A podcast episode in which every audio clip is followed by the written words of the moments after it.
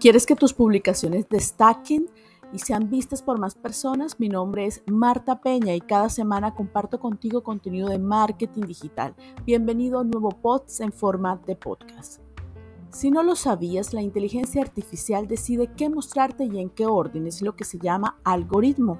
Hoy te quiero explicar tres aspectos para que tu contenido destaque. La primera es tu relación con tus seguidores. Recuerda interactuar entre 10 a 20 veces en el día con personas que estén en tu sector.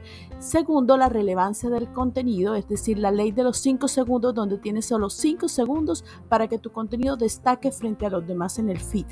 Y lo tercero, la periodicidad de tu publicación, es decir, las más recientes van a tener prioridad sobre las más antiguas. Así que mi recomendación es publicar con mayor frecuencia. Ten en cuenta estas tres recomendaciones y dale me gusta, comparte o comenta este podcast.